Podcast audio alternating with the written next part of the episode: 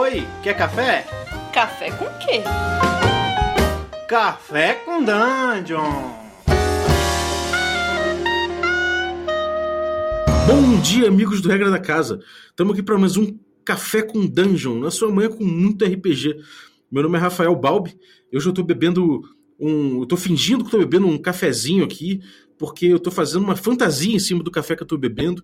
E, cara, tá delicioso. E para isso eu chamei, para falar sobre essa fantasia, eu chamei o Luiz Falcão é, para falar sobre LARP. Bom dia, cara. Bom dia, Balbi. Antes de mais nada, obrigado pelo convite. E eu compartilho aqui com vocês que eu estou bebendo uma garrafinha d'água cristal, que já deve ter uns 20 anos, e eu reabasteço ela todos os dias. Nesse calor de São Paulo é importante se hidratar. Pô, é verdade, cara. Hoje eu tô saindo com uma camisa preta de casa, quase, quase torrei, cara. Cozinhei aqui. Ontem foi o primeiro dia que eu fui trabalhar de shorts. Do ano inteiro. Eu sou contra usar shorts, mas nesse, nesse calor eu vou trabalhar de shorts. É, eu, como bom carioca, nunca trabalhei de calça. Mas, cara, a gente, a gente vai falar de LARP, cara. Você é um, você é um cara que, que tem um trabalho é, louvável aí de LARP. Todo mundo que, que, que falou a respeito do, do, teu trabalho recomendou muito bem. Eu vi aí teu, teu material na internet também. Fiquei muito curioso. Não sei se a galera sabe o que é LARP. É, LARP é Live Action. É, é? live Action. Roleplay. Exatamente, Live Action Roleplay. E, cara, que diabo é isso? O, LARP é, essa, é a galera se vestir de preto, é, botar prótese de dente de vampiro, sair, sair por, por São Paulo aloprando. O que, que é? O que, que é LARP? Olha, também. Também é a galera se vestir de preto, colocar próteses de dentes de vampiro. E não, não, é, não são os melhores casos, né? Mas também pode ser sair aloprando por São Paulo. Muita gente ouviu falar do LARP, né, que chama de live action, de live até hoje, lá nos anos 90 com a galera do Vampiro. A turma mais nova talvez conheça do pessoal das espadinhas de espuma, né? Tem muito vídeo no YouTube, tem vários grupos, inclusive aqui no Brasil, que praticam, que é o chamado Boffer LARP. E realmente tem uma origem nessa coisa do RPG, né? Mas hoje em dia o LARP já deu seus próprios passos aí, já teve seus próprios voos e chegou em lugares diferentes se, ele, já, ele já é autônomo em relação ao RPG em termos de linguagem, é isso? É isso mesmo. Eu costumo dizer, né, eu e meus, meus comparsas, a gente costuma dizer que o, o LARP e o RPG são como o teatro e a literatura, né? Então eles podem ter muitos parentescos, muitas coisas em comum, mas eles são essencialmente linguagens diferentes. Então no RPG você tá ali em torno da mesa, né? E o, o mestre, ou às vezes o jogo não tem mestre, né? Os diversos jogadores, eles vão narrando em terceira pessoa ou em primeira pessoa, enfim, mas eles vão declarando as ações dos personagens. No uhum. LARP, o, o jogador e o personagem eles estão ali compartilhando, pelo menos na maior parte do jogo, o mesmo corpo físico, né? Então, ao invés de eu dizer assim, meu personagem vai lá abrir a porta, eu próprio levanto e vou lá abrir a porta. Então, essa é a diferença essencial, né? É que no RPG a gente declara as ações e no LARP a gente executa as ações, mas a partir dessa diferença muitas outras coisas mudam, vão se tornando diferentes. Uhum. É como é a questão do físico do role, assim. É, tipo, eu, eu tenho. Eu sou um cara. Eu sou, porra, eu sou atarracado, sou. Sou gordinho e baixinho. É, aí, tipo, no, no, jogo eu vou, sei lá, eu tô representando um sujeito que é um, um soldado americano no, no, no Vietnã. E aí, tipo, como é que, como é, que é isso? Eu, eu vou fazer, você falou que eu vou abrir a porta, mas se a porta é pesada, não sei o quê, eu não vou conseguir abrir, o, meu, o soldado conseguiria. Como é que se resolve isso? É, são duas correntes bem diferentes de LARP, né? Quando a gente diz que é uma linguagem, isso vale tanto para RPG quanto, quanto para o LARP, né? Significa que dá para você contar muitas histórias dentro dessa linguagem. Então você sabe que tem filme de super-herói, né? Da Marvel, é, do, dos caras explodindo coisas, voando, disparando raio pelos olhos, e tem aqueles filmes iraniano que ninguém entende nada, assim, que tem uma, um feno passando e uma música. Então, assim, você tem é, maneiras muito diferentes de flexionar essa linguagem. Nessa uhum. tu pergunta aí no LARP, a gente tem dois caminhos, né? Tem um caminho que é assim, aproximar o teu personagem, né, essa pessoa que você é, de quem você é e das habilidades que você tem, e tem um outro caminho que é mais mediado por mecânicas, né? Que seria você poder jogar com qualquer personagem. E claro, entre esses dois caminhos tem um monte, né, de pequenas estradinhas, vias e atalhos que dá para fazer um pouco de tudo. É legal pensar assim, né, para dar alguns exemplos aí que o pessoal pode até ter uma familiaridade maior. Quando eu comecei a jogar LARP, tinha um colega nosso que tinha carisma 18, né? Lá na ficha de personagem dele. Uhum. LARP ainda usava umas fichas de personagem bastante parecidas com os dos RPGs dos anos 90. E, e aí ele queria fazer um discurso, só que ninguém prestava atenção nele. Aí ele virou pros organizadores e falou: pô, gente, eu tenho carisma 18, faz todo mundo prestar atenção em mim. Aí a gente olhou assim para 40 pessoas na sala e falou: ah, velho, a gente não consegue fazer isso não. então, assim, são essas duas vertentes, né? Uma que vai propor mecânicas ou ferramentas, né? Ah, agora interrompe a ação, a gente vai descrever o que tá acontecendo. Aí sai do personagem e descreve o que tá acontecendo. E a outra que procura aproximar, para evitar até, né, ficar saindo do personagem, como era muito comum aí para quem conhece os LARPs de vampiro, né? Muito comum. Sai do personagem, resolve as coisas como se fosse RPG de mesa, ok volta pro personagem. Até para evitar fazer isso, tem esse outro caminho que é o de aproximar as tuas habilidades, a tua aparência física das do seu personagem. Isso também é bastante interessante porque acaba sendo uma potência da linguagem, né? Claro, é divertido eu ser um cara muito fraquinho e representar um cara muito fortão. Mas também pode ser divertido eu representar um cara que é mais parecido comigo, seja fisicamente, quanto na minha personalidade. Então tem vários tipos de jogos aí que se desdobram para diferentes possibilidades em relação a isso. É, isso é curioso, porque o, o RPG ele começou assim, né? Ele começou com você, com você tendo um personagem que era um proxy seu no mundo de, de aventura, né? Os atributos não faziam grande diferença, ou a sua capacidade de raciocinar era sua, do jogador praticamente. Então, engraçado, né? A gente ter no LARP uma, uma corrente que volta quase às origens do que era o RPG. Curioso. Agora, como é que se desenvolveu? Como é que foi o ponto de, de, não vou dizer ruptura, mas quando é que você vê que a linguagem do LARP se, se distanciou, ou se distanciou não, mas é, se, se, tornou autônoma em relação ao do RPG? É, essa é uma discussão divertida, cara. Eu vou fazer um pequeno parênteses aqui. É, eu não acho que o LARP ele se origina de dentro do RPG. A gente tem algumas manifestações anteriores, e eu não preciso nem ir naquela coisa assim, ah, no tempo das cavernas, antes de inventarem o teatro. Não. Em 1946 tem uma reportagem de uma revista americana, que agora não lembro se é a Life, se é a Time, que narra tintim por tintim um LARP. Só que em 46 ainda não tinha RPG. Então o nome ainda não era Live Action Roleplay. Né? Então o nome era uma outra coisa qualquer, mas você lê a descrição e fala, meu, os caras estão jogando LARP. Sem tirar um teatro de improviso com alguma gamificação, então, gamificação, né? Não é um teatro de improviso porque você não tem plateia. Então os jogadores estão simplesmente representando serem outras pessoas para eles mesmos, né? O que é uhum. interessante dessa narrativa aí é que eles estavam jogando um wargame. Então era um LARP que eram príncipes, generais, não sei o que, tinha um grande wargame na mesa. Então isso já indica também que existe um território comum ali, né? Mesmo essa esse proto-LARP, assim, essa coisa mais antiga, esse ancestral, ele ainda está relacionado com esses jogos de fantasia, de representação, e isso é bacana de ver também. É, mas, não, na verdade, então, ele não, não é que ele nasceu da RPG, mas provavelmente ele dividiu espaços o tempo todo com, com, com o mesmo pessoal, né? é, é difícil até dizer, né? Tem um texto do Aaron Vanek, que é um pesquisador americano, que ele vai reclamar o surgimento do LARP anterior ao, ao surgimento do RPG, e dentro dessa, desses grupos que cultuavam séries, né? Então, nos anos 60 você tinha o Star Trek, me corrija se eu estiver errando a data, né? Mas nos anos 60 você já tinha o Star Trek, você já tinha grupos de trackers. E eles já se vestiam, inventavam personagens que eram a tripulação das naves deles e jogavam o que eles chamavam na época de live games. A invenção ah, oficial, né, por assim dizer, do RPG em 74. E aí que começa a colar o live role-playing, né, o live action role-playing. No Brasil, acho que todo mundo sabe, eu tenho essa desconfiança, né? Quem conhece um pouquinho da história, o LARP vem de carona mesmo com o Vampiro à Máscara.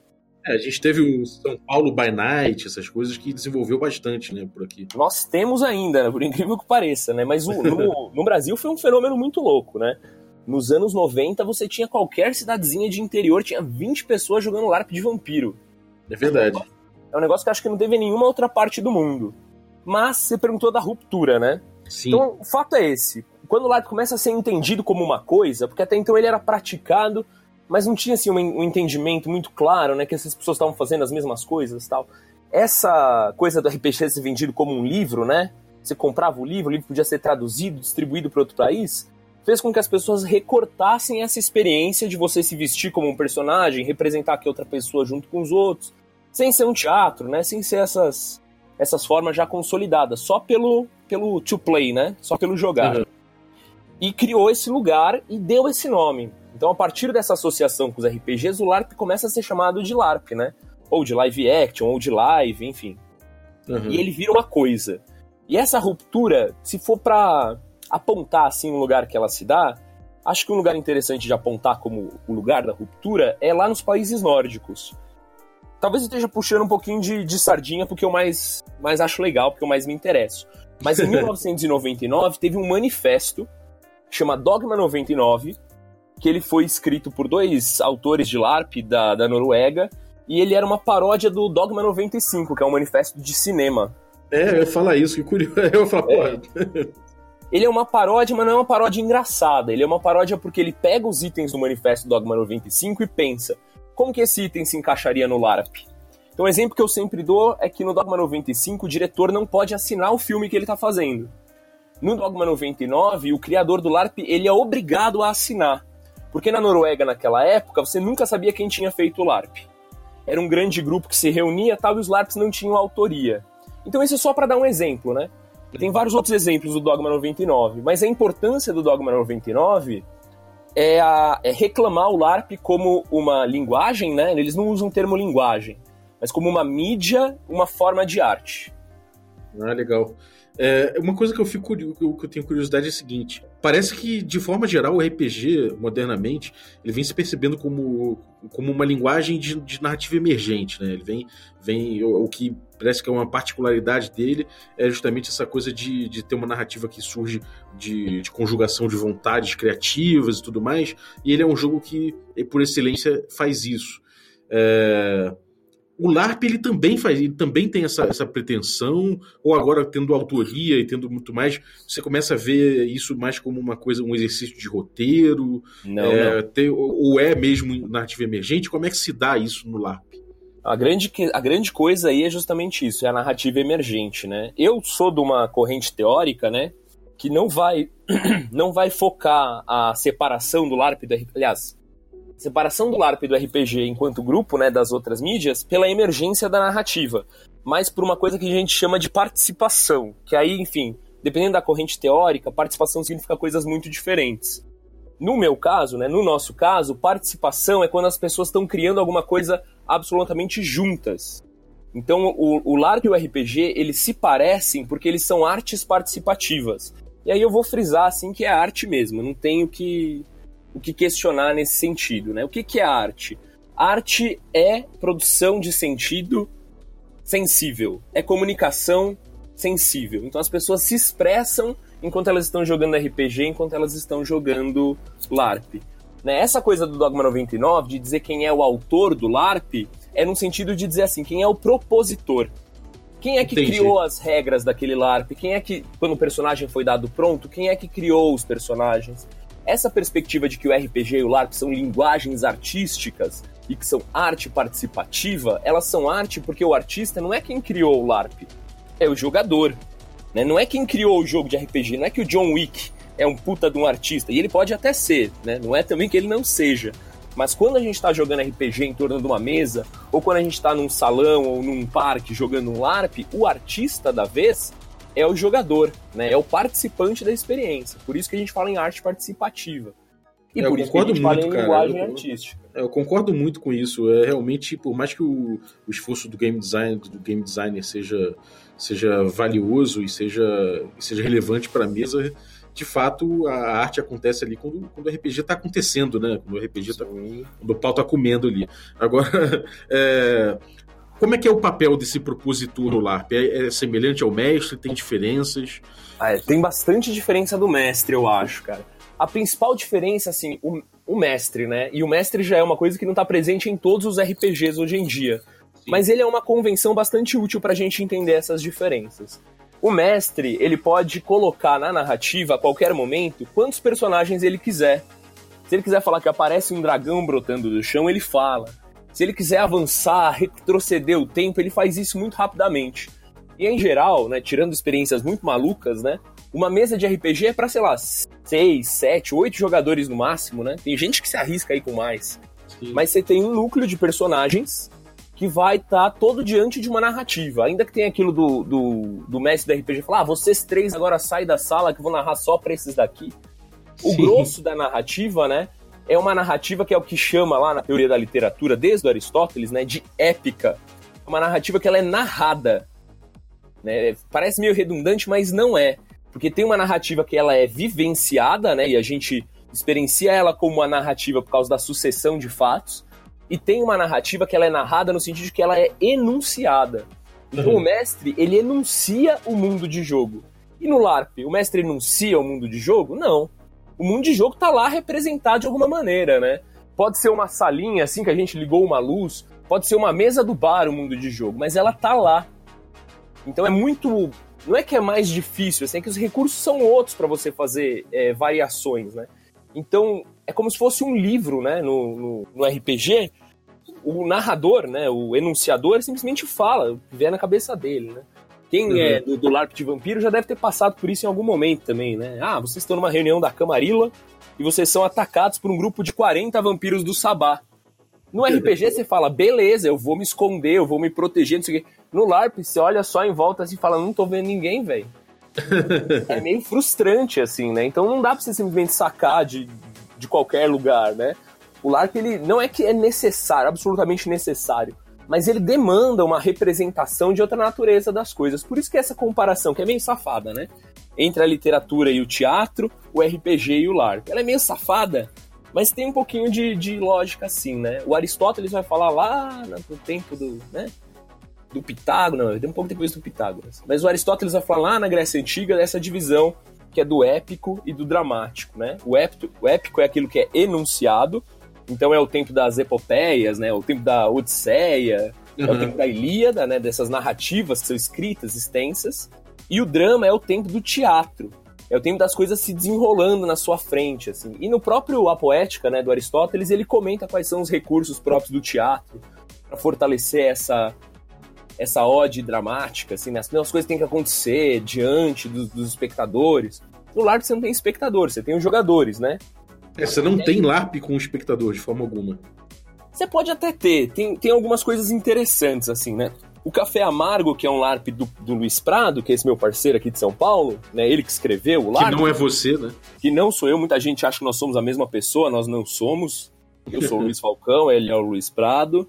Nós somos duas pessoas diferentes. Esse LARP, ele prevê que em algum momento do jogo você vai ser espectador e em outro momento você vai ser um personagem atuante. E ser espectador nesse jogo é parte do jogo, né? Não dá pra você se ausentar e não ser espectador nesse. Não, você precisa ser, isso faz parte do design do jogo. E lá nos países nórdicos, né? Eu falei desse manifesto, ele é de 99, né? Vai Sim. fazer quantos anos já, né? As coisas envelhecem. É, sem dúvida. É...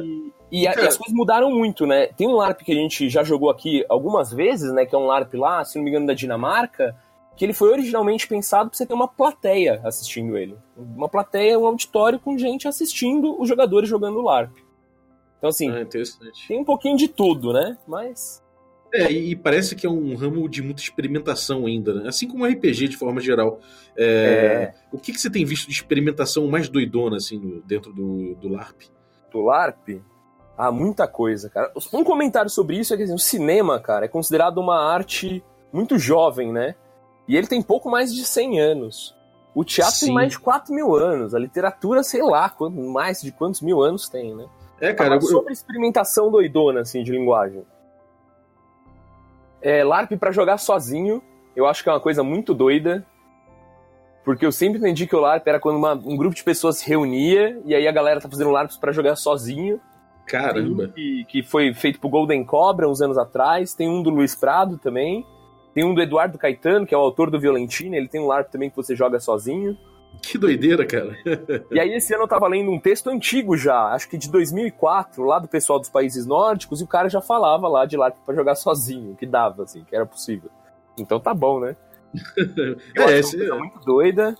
É doido, mas você, você acaba tendo uma experiência também, né? Então.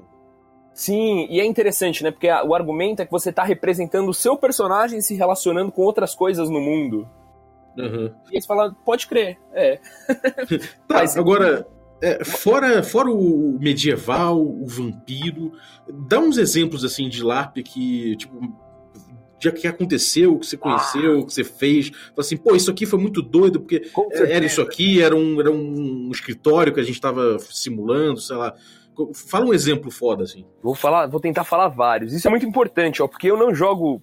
Joguei uma vez LARP de vampiro e joguei uma vez LARP medieval desses de espadinha que chama Boffer. E dei um jeito de não entrar em conflito com ninguém, porque eu sabia que eu ia morrer, né, se eu fosse lutar de espada. A gente, eu e os meus comparsas, né, a gente não faz esse tipo de LARP, a gente faz outros tipos de LARP. Então vamos lá, né? Exemplos aí. Em 2011, né, eu fiz um LARP que chamava A Clínica, Projeto Memento, que 13 pessoas acordavam desmemoriadas dentro de uma sala branca. Então a gente conseguiu uma sala branca, a gente conseguiu 13 figurinos de clínica, assim, sabe? De interno de clínica. Olha lá, o pessoal ganhou aquelas coisinhas de soro no, no braço, sabe? Que foda, cara. e a gente botou a galera lá dentro pra, durante duas horas, assim. E, e, o jogo começava assim: eles acordavam sem nenhuma memória do que, que tinha acontecido lá, com a sala fechada, trancada. E, sei lá, tinha umas coisinhas fechadas e tal. Eles tinham que ir fuçando, conversando. E aos poucos eles iam recuperando memórias, assim, deles.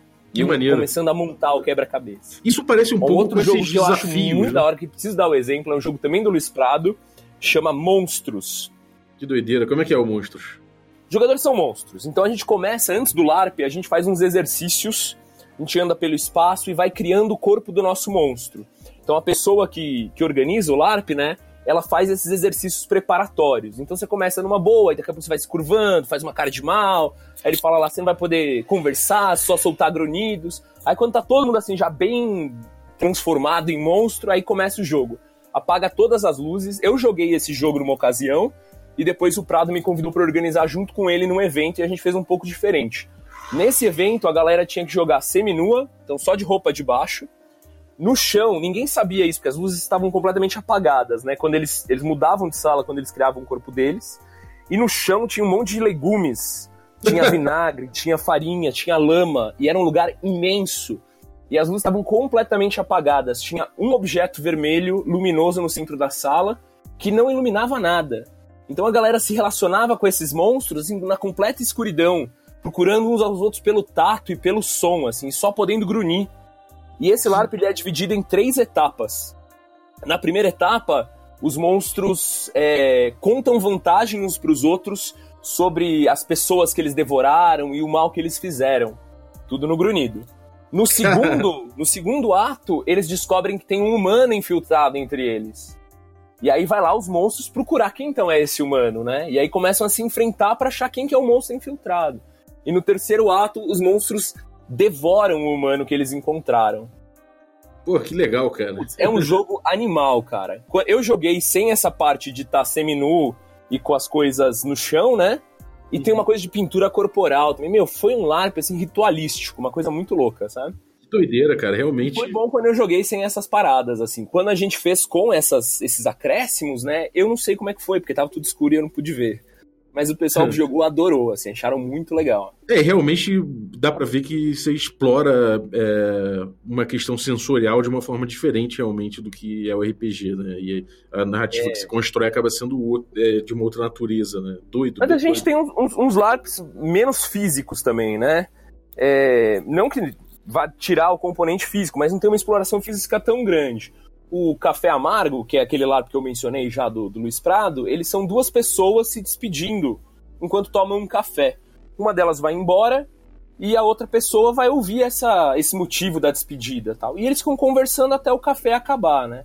Não é um jogo para duas pessoas, é um jogo para mais pessoas. E a ideia é que você vá trocando de papel daquele que se despede para aquele que recebe a notícia que o outro vai embora. E vão girando os jogadores. É um jogo bem interessante, bem potente. Que legal, Eu já vi muita gente chorar nesse jogo, assim, de emoção mesmo. E eu recomendo pra todo mundo. Tem esse jogo na internet, facinho de encontrar. Café Amargo, Luiz Prado. Você joga rapidinho, só precisa do Café Amargo. E um outro jogo, Porra. assim, também bem friendly, né? Pra quem é do RPG e tiver afim de experimentar, é o. Ouça no volume máximo. Que é a história Ah, de eu, eu conheço esse. esse você conhece? Que foi lançado até pela Unza, né? Que é também um jogo do Luiz Prado, mais ou menos da mesma época do Café Amargo, talvez um pouquinho antes, um pouquinho depois, não tô lembrando agora. Mas são os integrantes de uma banda que fez muito sucesso, mas ela se separou e 15 anos depois alguém convoca uma reunião pra provocar a banda a voltar a tocar juntos. E aí os jogadores representam esses personagens, né? O baterista, o vocalista dessa banda, tem uns sorteios, tem uma mecânica que você tem que cantar um refrão pro outro para fazer com que ele diga. É muito divertido também. E esse é um LARP, assim, que para quem tá começando a experimentar, quem não sente muita vontade para sair da mesa ainda, é um jogo bem convidativo para quem quiser experimentar. É legal. É, bem, aí, um, alguns estão querendo, outros não, né? Uns querem voltar. É, e aí assim, não é nada. Querem... Exato. E não é nada definitivo, então você pode mudar de ideia durante. É, legal. Pô, é muito bom, cara. É, é, eu acho que já deu uma aguçada na galera aí de procurar LARP, com certeza. Eu mesmo vou, vou catar esses aí, esses, principalmente esses mais, do, mais doidões aí que você falou.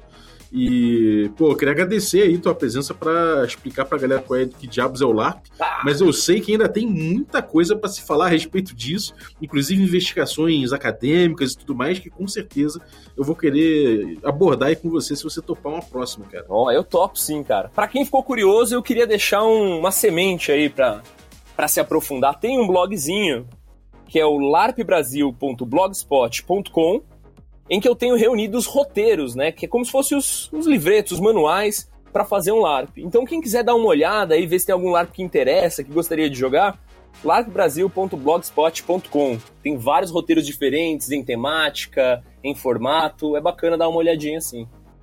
Perfeito, cara. E, e, onde é que a galera te encontra na internet? Tem outros, outro, outras coisas que você apronta aí? Ó, oh, tem muitas. Que que você, é.